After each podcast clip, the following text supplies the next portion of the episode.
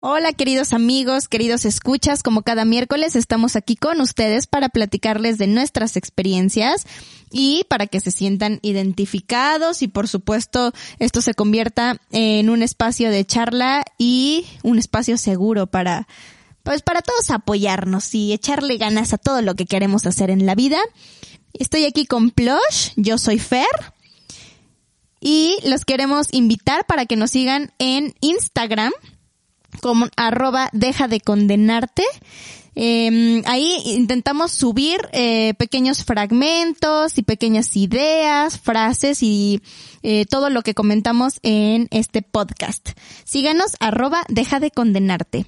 Vamos a empezar con este tema que se llama La aventura de seguir tus sueños y comenzamos.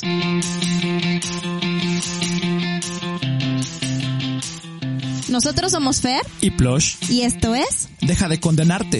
Deja de condenarte. En este podcast compartiremos con ustedes nuestras experiencias personales en todos los terrenos. Si te sientes identificado, escúchanos.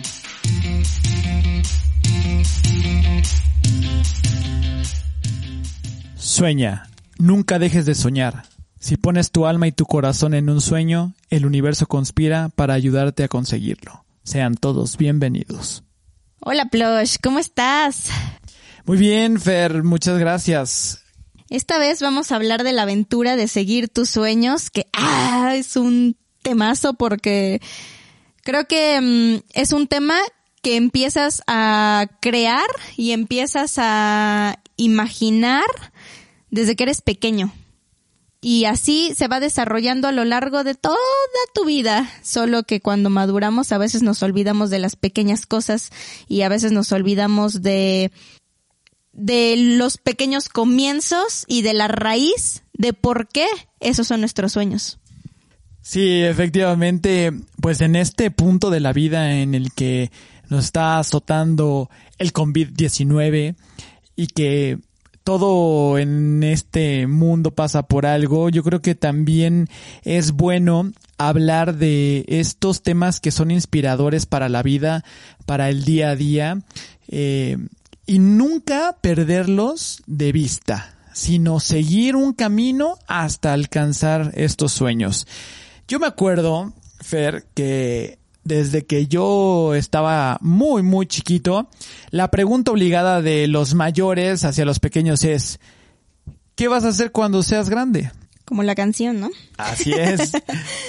Entonces, eh, yo siempre decía que o abogado o músico. Nunca pensé en ser astronauta, nunca pensé En ser bombero. en ser bombero o por ejemplo no voy a balconear, ¿verdad? pero tenemos tanto en la familia como de amigos ah, un par de coincidencias de que les hubiera encantado manejar un camión de basura. Eh, ¿De dónde sale todo este scouting? Eh, sale de que preguntamos tanto Fer como yo en nuestras en nuestros chats eh, de personales qué les hubiera gustado ser de grandes. Y entonces nos empezaron a platicar que, cuál era su enfoque de pequeños, cómo veían la vida y qué, a qué querían dedicarse. Eh, lo que hemos visto es de que cuando somos pequeños, por la falta de experiencia, lo que mm, hace que determines qué es lo que quieres ser de grande es más la fantasía y lo que ves, ¿no? En este caso, pues eh, puede ser la televisión, puede ser las redes sociales y todo este scouting lo comenzamos por un proyecto que estamos echando a andar eh, pues por parte de Fer, eh, Kim y un servidor que es el preguntarle a los pequeños qué quieren ser de grande y con base en ello nosotros mostrarles en un lapso de una hora cómo es ser eso que quieren, esa profesión o ese oficio eh, en ese momento, ¿no? Para ellos. Obviamente desde la perspectiva positiva, desde el lado bonito, para alentar a que nunca abandonen sus sueños. Exacto. Eh, sí, es un, un proyecto muy padre que nos tiene muy entusiasmados, que de inicio, bueno, podrá aplicarse en festivales para, para niños, en ferias, en Fiestas fiestas, infantiles. infantiles. Y justo como dice Plush, siempre con el propósito de incentivar a los niños a que nunca pierdan, ¿no? Ese, em, esa chispa, esa idea que tienen de pequeños y que al final de cuentas, Plush, cuando somos pequeños, nosotros, justo como dices, trabajamos desde la imaginación y la fantasía, pero desde de pequeños es cuando más natural y sin vicios hacemos las actividades y lo que nos gusta, ¿no? Y creo que lo comentábamos en el, en algún capítulo del podcast. Y de pequeños es cuando menos, eh, o más bien cuando más transparente es tu sentimiento y tu idea de lo que quieres hacer por el resto de tu vida. Ahora, tú recordarás en la encuesta que hicimos con, con nuestra gente cercana, eh, pues yo vi que un porcentaje muy pequeño realmente hace actualmente lo que había soñado hacer de niño. Eh, como dices, evidentemente no todos fueron bomberos, no todos fueron astronautas, ¿no? Entonces, eh, pero, pero de qué manera nosotros podemos encaminar, ¿no? Ese sueño que generamos de chiquitos, como les digo, ese sueño sin vicios, y ese sueño tan transparente y tan honesto, eh, ¿cómo lo podemos seguir encaminando para hacerlo realidad ahora de grandes? No se despeguen de todo el podcast porque les vamos a decir cuáles son las cinco razones principales por las cuales ustedes pueden o tienen que seguir sus sueños. Yo recuerdo eh, que desde muy pequeño me encantaba la música. Como ya lo habíamos platicado, me encantaba que me regalaran instrumentos musicales de percusión. Tenía incluso yo una guitarra eléctrica con cuerdas, no de verdad, ¿verdad? Porque estaba yo muy, muy, muy pequeño. Pero me encantaba, me encantaba ver a, los, pues a los íconos del rock en ese entonces. Creo que eh, mi formación respecto de la música empezó por curiosidad propia y empecé a ver un sinnúmero de bandas y de grupos que me interesaron desde que estaba yo muy chiquito. Les puedo decir que una de mis influencias más fuertes, e incluso creo que es de tanto de Fer como mía, fue Roxette. No sé si a lo mejor en algún punto yo me imaginaba a mi hermana y a mí en el escenario tocando y cantando, como que por, por ejemplo, ahora lo tenemos con Marton, que era lo que platicamos. Sí, sí, sí. A lo mejor, a lo mejor nos veíamos, como decimos, inconscientemente reflejados. Nos veíamos ahí los dos, porque bueno, para quien no conozca a, a Roxette, un grupo de los ochentas, eh, pues es un chico y una chica. Eh, Pierre Gisley, Pierre Gisley y, y Mary Fredrickson. Que en feliz memoria y ellos eran la banda, ¿no? Entonces, posiblemente, fíjate, ¿no? A lo mejor lo ve nos veíamos ahí inconscientemente reflejados. Y cabe señalar que yo, por imitación, por así decirlo, mis sueños eran los mismos que los de mi hermano. no, si mi hermano decía, este, quiero ser abogado, yo decía, ah, yo también quiero ser abogada. Y después decía, yo quiero ser músico, ah, yo también quiero tocar algo, ¿no? Eh, creo que lo único en lo que no te seguí fue en la actuación, ¿no? Aunque me la vivo actuando. soy una actriz, no es cierto. Este, pero creo que lo único en lo que no lo seguí fue en la actuación.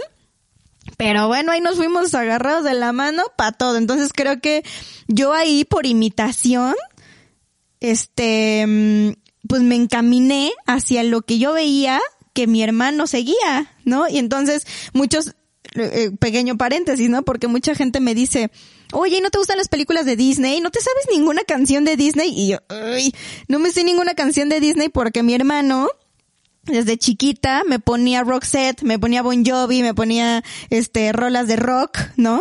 Y pues como nos llevamos siete años de diferencia de edad, pues ya no, no, a mi hermano a lo mejor a esa edad ya no le llamaba mucho la atención las películas de Disney o las rolas de Disney de las princesas.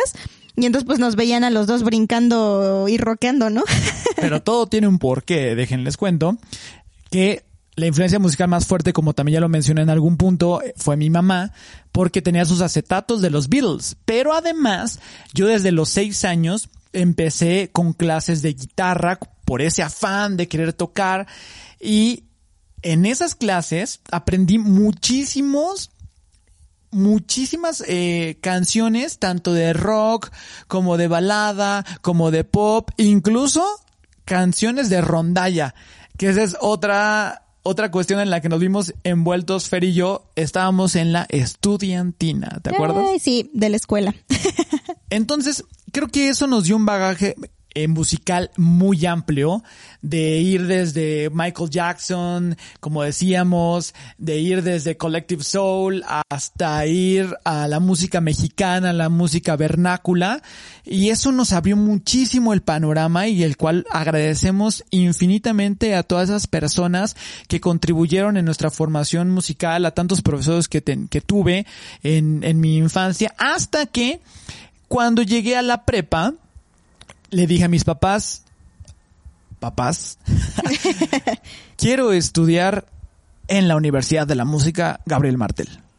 Entonces, a lo que me dijeron, claro que sí, hijo. Por supuesto que sí. Pero... No te podemos pagar las dos escuelas. No, la prepa privada y la Universidad de la Música, por lo oneroso que, que eran ambas, escoge una. Entonces, mi opción fue, me fui a estudiar a la prepa de la UNAM y me fui, me pagaron mis papás, me hicieron, me hicieron ese, ese, ese gran regalo de, de pagarme mi educación musical. Entonces, uno de mis sueños, que yo tenía desde chavito, que era presentarme frente a gente desconocida que yo lo llamara, o sea que, o que yo lo llamaba más bien de esa manera, que no eran mis papás, que no eran la familia, pues ahí uno de mis sueños se me hizo realidad. ¿Por qué? Porque en la, en la Universidad de la Música, en la Gabriel Martel, además de llevar un instrumento base, llevábamos ensambles. Entonces, eso fue, para mí, la verdad es que me importaba muy poco las clases, me encantaba los ensambles y mi primera presentación, de hecho me acuerdo muy bien, fue el cover de Bésame mucho, eh, llevado a el rock. Entonces, me presenté ante, ante gente que no conocía precisamente y ahí se cumplió mi primer sueño y desde ahí dije, quiero más de esto. Y ahí fue cuando mi hermano me dijo, Fer, no sabes lo que es presentarte ante personas que no son nuestros papás, este, y tocar en vivo. No, no, no, no tienes idea. De... Y yo entonces también dije, ah, yo también me quiero subir a un escenario y pues ya el chiste se cuenta solo, ¿no? Ahí vamos los dos otra vez. Corte A, descuidé mis estudios, la verdad, en la prepa y mis papás pues, me dijeron, lo sentimos mucho, pero nosotros teníamos un acuerdo en el que pues tú ibas a seguir estudiando y nosotros te pagamos la música entonces, pues vas a tener que dejar la, la música, eh, la Universidad de la Música, para seguir estudiando. Yo lo que quería hacer también es abogado. Entonces, continué mis estudios de, de la prepa, saqué adelante la prepa, entré a la universidad después. A jalones y estirones. A jalones y estirones. sí, porque de incluso se sobrevino la huelga en ese entonces, en el 99 le estoy hablando, y fue muy difícil recuperar las materias porque tenía que acudir a clases extramuros a los cuales no fui por mi propia seguridad. Entonces tuve que ingeniármelas para pasar esas materias. Pero bueno, en fin. Pero ¿de dónde deviene todo eso? Pues deviene de la familia, de los tíos abogados. Y yo veía las películas eh, en las cuales los casos se desarrollaban en la corte y eran de corte oral, situación tal que no existía aún en México en, e, en ese entonces. Posiblemente si yo hubiera estudiado en Estados Unidos, en algún otro país en donde se dieran de esa manera los juicios, pues en este momento no estuviera yo sentado aquí platicando con todos ustedes, teniendo esta gran capacidad. Pero a lo que voy con todo esto, para, para ser breve, es de que yo continué estudiando, terminé la carrera, hice mi examen profesional, estoy titulado, trabajé mucho tiempo, como ya les comenté, en el Poder Judicial porque mi inclinación era precisamente eso, pero hubo un punto de la vida en el que ya no me gustaba lo que estaba yo haciendo. Entonces, ese sueño que yo tenía se convirtió en un choque cuando confronté la realidad y decidí ponerle un alto a mi vida como abogado. Y eso para ti, Plush, porque digo, no, es algo que yo no he vivido. Lo viví de cerca contigo, pero no en propia carne, ¿no? Pero mm, eso fue como mm, frustrante de alguna manera para ti o decepcionante decir, no manches, me chuté tantos años de mi vida estudiando derecho, eh, tantos años de mi vida trabajando en esa materia y a la mera hora, pues, ¿qué crees que a mi corazón se le ocurrió decir, ya, ahí muere la abogacía, ya no es lo que me llena, ¿no? ¿Fue para ti como frustrante o algo así? Sí lo fue, porque yo me imaginaba otra cosa. Yo creo que el peor error, y se los comparto a todos ustedes, es crearse expectativas de algo. Nunca se creen expectativas de algo. Mejor dejen que la vida los sorprenda. Es un mejor modo de llevar las cosas. Yo imaginaba una situación muy diferente a la que yo viví la verdad es de que en este punto yo les puedo decir que siempre he sido una persona muy dedicada. Aquí está Fer que lo puede corroborar. Siempre fui una persona muy estudiosa, muy trabajadora. Lo soy hasta, hasta este punto de mi vida. Pero ya no me llenó por completo lo que estaba haciendo por ese choque de realidad que les dije. Entonces en algún punto yo me puse a pensar, tanto que he estudiado, tantas horas que he invertido en mi carrera, y cuando llego al punto en el que yo quería llegar, que era, que es el puesto de secretario de estudio y cuenta, y choco con la realidad, es cuando precisamente ese sueño que alcancé hasta, el, digamos, este sueño tenía dos, una vertiente. Primero ser secretario de estudio y cuenta y el segundo punto era ser magistrado. Cuando yo llegué a ser secretario de estudio y cuenta y me di cuenta, ahora sí que valga la redundancia, me di cuenta de la realidad, fue para mí una decepción, porque yo pensaba que las cosas eran de diferente manera. Agradezco mucho también esta experiencia porque creo que si yo no hubiera tenido ese, esa carrera, esos escalafones que fui subiendo con el paso de los años porque estuve 14 años, no me hubiera podido dar una dimensión o un mundo tal para decir, no quiero esto. Lo tenía que experimentar, lo hemos dicho hasta el cansancio en el podcast, no podemos experimentar en cabeza ajena, tenemos que experimentarlo en carne propia para entonces sí decir, no era lo que yo pensaba, no me satisface, ya no me gusta lo que hago, que eso fue lo que me pasó. Y siempre es muy importante decir, hasta aquí llego. Y no ser duros con nosotros mismos, no ser exigentes y decir, no, pues es que, o sea, ahorita o soy abogado o soy abogado porque estudié para ser abogado y ya me amolé, ¿no? ¿Y eres feliz siendo abogado? No, pero soy abogado.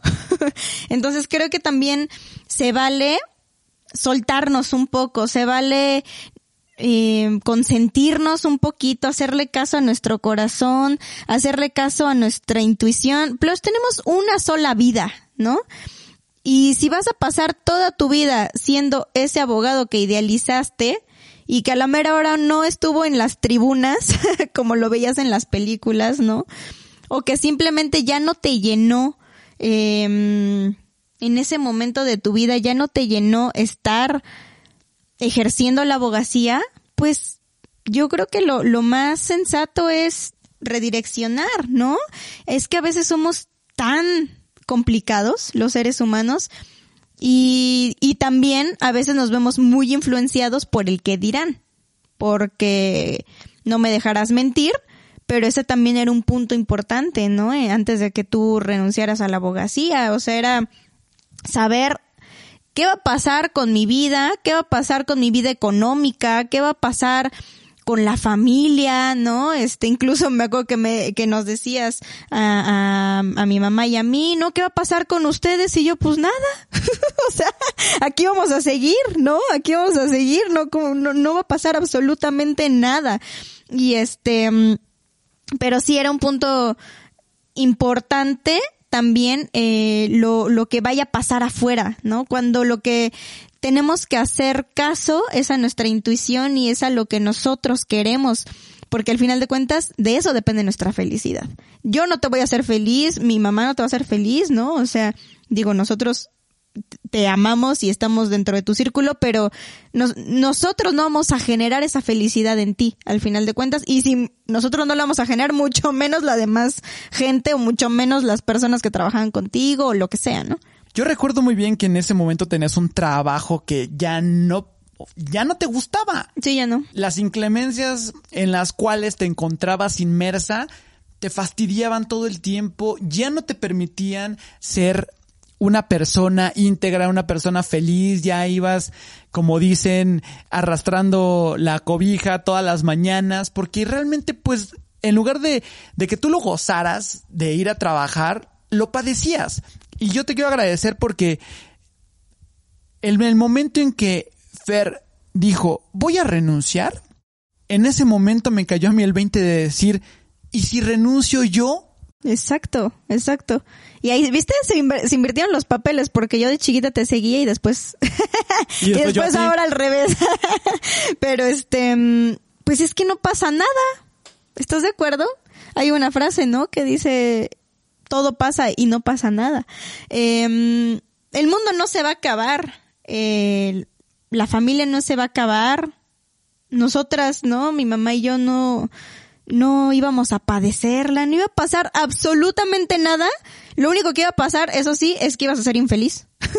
ibas a ser infeliz por el resto de tu vida y como dices, ahorita no estaríamos haciendo el podcast porque posiblemente estarías trabajando en un día inhábil a las 8 de la noche, ¿no? Entonces, este, eso es lo único que hubiera podido pasar.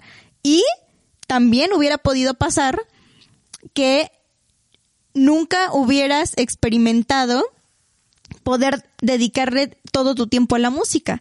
Y también hubiera podido pasar que no hubieras experimentado eh, estudiar actuación y ser actor. Eso sí hubiera podido pasar. Esas, esas eran las, las, yo creo que las únicas certezas que, que tenían. Sin embargo, pues, eh, al final de cuentas, todo se acomodó, ¿no?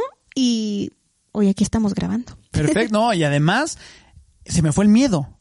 Eso es lo más importante que tenemos que votar al universo porque no nos sirve para nada. Es el miedo. Y tienes que generar tú un pensamiento positivo todo el tiempo. Dice en el, en el, en el libro, si lo crees, lo creas. Tiene el ser humano un solo espacio en el pensamiento, no tiene dos al mismo tiempo, yo ponía un ejemplo la otra vez, no puedes llorar y reír al mismo tiempo. No puede, no te pueden salir lágrimas de tristeza por los ojos y no puedes carcajearte nunca en la vida. Solamente podemos o el cerebro solamente registra un pensamiento a la vez.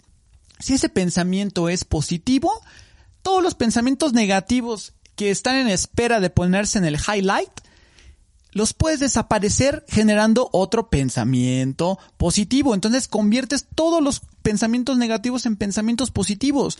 Háganlo en su día a día, créanme que les sirve muchísimo. Ahora que comentabas eso y haciendo colación del miedo, es lo que nos tenemos que quitar de absolutamente todo para poder alcanzar nuestros sueños. El miedo es un obstáculo que nosotros mismos nos ponemos. ¿A quién es el único que le tienes que tener miedo? A ti mismo, porque tú eres el, el único que te pone barreras, tú eres el único que te pone limitantes. Y precisamente eso fue lo que pasó en mi siguiente sueño, el cual perseguí, que es el de ser actor, que lo dejé pendiente desde chavito, como en algún punto también del podcast anterior, o hace dos podcasts, ya no me acuerdo, les comentaba.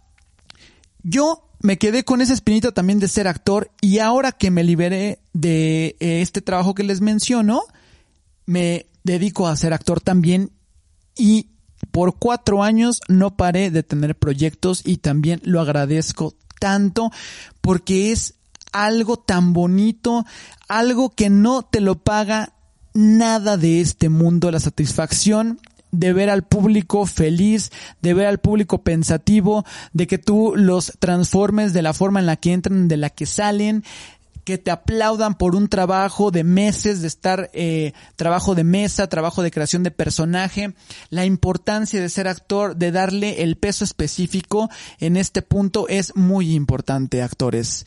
Gracias, agradezco muchísimo porque ese otro sueño que tenía también lo alcancé. Sí, qué padre. Y eso es algo también de, de admirarse porque seguimos soñando, ¿no? Eh, creo que mm, a diario seguimos soñando, creando cosas, algo que nos gusta hacer muchísimo con Plush, justamente es eso, es crear y mm, somos personas de muchas ideas, ¿no? Eh, hablo igual ahorita por mí, este, pero mi ratón va a 14 mil por hora y se le está ocurriendo una cosa y luego se le está ocurriendo la otra, pero ahora Plush, ¿de qué me sirve, no? Que mi ratón vaya a 14 mil por hora si se me ocurren mil ideas y no logro concretar ninguna. Yo creo que lo que les pudiera yo decir en mi experiencia, que viene muy agarrada de la mano de lo que dice Plush, es de quitarte el miedo, porque una cosa es decir, oye, quiero hacer esta empresa, quiero hacer tal cosa, ¿no? Como ahorita lo que les comentábamos de, eh, de mm, este proyecto que tenemos para niños. Tenemos también un proyecto para fiestas, tenemos proyectos para eventos, eh, tengo un proyecto de eventos ecológicos, ¿no? Entonces, ¿qué pasa si yo nada más me quedo soñando en que muero de ganas por hacer un proyecto de eventos ecológicos? Pues, qué padre, ¿no? Está bien chido tu sueño. Pero ahí viene el paso importante que es tomar acción. Entonces, el sueño ya lo creaste, ya lo imaginaste, ya está en tu cabeza, ya está en tu corazón, a lo mejor ya está, está en tu libreta listo para empezar a nacer. Pero si tú no te quitas ese miedo y si no tomas acción, ese sueño nunca se va a materializar. Entonces creo que esos dos pasos eh, tienen que ir siempre de la mano. Quitarte el miedo y pasar a la acción inmediatamente. Ahora les vamos a comentar, porque hemos hablado de los sueños, pero ¿qué es un sueño, Fer? El sueño es una combinación de lo que amamos, nuestras pasiones y lo que nos identifica para cumplir nuestra misión en esta vida. Eso es un sueño. Y yo les traigo el día de hoy cinco razones por las cuales debemos seguir nuestros sueños. Razón número uno, que le da sentido a nuestras vidas. Todo se aclara cuando enfocas toda tu energía a lo que realmente quieres. Tienes que hacer una introspección para poder esclarecer qué es lo que realmente quieres hacer con tu vida. Porque si tú tienes una maraña mental, así emprendas una empresa, inicies un negocio o así digas me voy a dedicar a la música, el universo nunca te va a regresar absolutamente toda la energía que invertiste en ello. Y para un beneficio tuyo. ¿Por qué? Porque no tienes claro a dónde quieres llegar. O sea, tu propósito. ¿No? Hay que tener muy claros nuestros propósitos y que estos propósitos pues siempre sean eh, positivos y que además que mm, nos llenen a nosotros y que nos hagan felices, que también puedas hacer felices a los demás y que sea un propósito em, con, lo, quiero decir muy, muy artísticamente, pero va a sonar chistoso, es un propósito con propósito. Que tu propósito, ¿no? Tenga ese, mm, ese plus, esa luz con la que tú puedas servir y ayudar a la gente, crear un bien común, crear un, un, un algo positivo en la sociedad, yo creo que eh, sería un propósito bien encaminado. Totalmente de acuerdo, Fer. Razón número dos. Te da la satisfacción de estar haciendo algo que amas. Una persona que sigue sus sueños es una persona feliz porque sabe que está eligiendo seguir su verdad. Así que sean congruentes muchachos, sean fieles a ustedes mismos, porque ustedes mismos van a ser los que generen esa felicidad dentro de ustedes para que la puedan compartir a sus semejantes, a sus familias, a sus amigos, a su círculo social. Y eso es muy importante, es un estandarte por el cual deben de luchar día a día. Y aquí viene la famosa frase de un trabajo que te hace feliz no es trabajo. Efectivamente. Razón número 3. Te permite expresar tu ser. ¿Qué es tu ser? Es la esencia misma de lo que eres y por ende podrás explotar al máximo todas tus fortalezas. Tú debes ser muy consciente que si quieres ser músico, tengas las habilidades para tocar un instrumento. Pero para que tú llegues a explorar esas habilidades respecto a algún instrumento en particular, tienes que allegarte del instrumento en primer término. Por ejemplo, si yo quiero tocar el saxofón, voy, actúo, me inscribo en clases para tocar sax y después lo pruebo. Entonces, esa es la única manera en la que tú vas a poder saber cuáles son tus fortalezas. Y una vez que las identifiques, explótalas al máximo. Claro, porque si no se quedarían justamente en, en idealizar. Muero por tocar el saxofón. No, pues empieza por comprarte un saxofón. Pon manos a la obra, ¿no? Razón número cuatro. Inspiras a otras personas. A mí me pasó, ahorita que estábamos hablando de cuando yo trabajaba en el tribunal electoral, cuando yo les dije renuncio y me preguntaron por qué, a dónde te vas, ya te contrató otro despacho o vas a otra instancia de esta misma dependencia. Y les dije, por supuesto que no, voy a ser músico. Y seguro te vieron bien raro. No, por supuesto. No, por supuesto, me veían como un bicho raro por ir en contra de los estereotipos sociales y laborales y por lo mismo, pues me veían raro, como un fenómeno.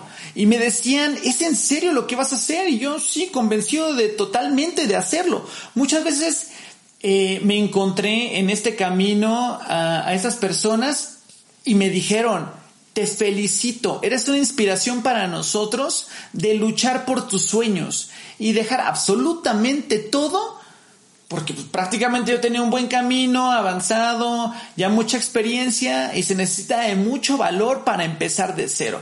Pero algo que tenemos tanto Fer como yo es que, y no me vas a dejar mentir Fer, es de que podemos empezar de cero en cualquier circunstancia de nuestra vida.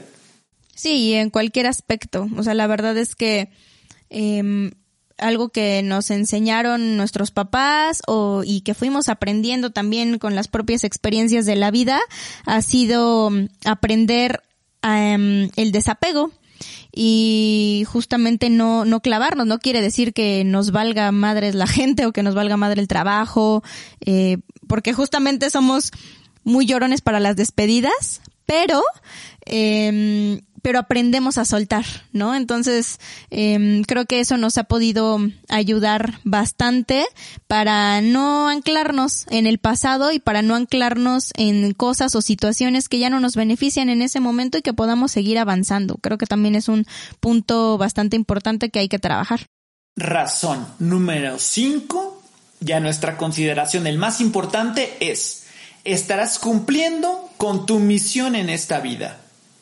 Les tengo grandes noticias. Porque por cada sueño sin cumplir, hay una misión sin completar. ¿Esto qué quiere decir? Es algo muy muy poderoso en nuestra vida porque yo he leído qué es lo que pasa después de esta vida. Hay testimonios de que cuando la gente fallece, cuando Dios, cualquiera que sea para ustedes, y te lleva a llamar a cuentas a esta vida, te pregunta dos cosas. La primera es, ¿qué es lo que has aprendido en esta vida? Y la segunda, ¿de qué manera has propagado el amor con tus semejantes? Y estas preguntas las debemos de tener todos los días en el buró y revisar todos los días que hemos hecho para cumplir estas dos preguntas.